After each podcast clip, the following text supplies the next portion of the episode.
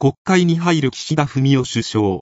29日午後、衆院予算委員会は、29日の理事会で、2024年度予算案を3月1日に採決する日程を、小野寺御殿委員長の職権で決めた。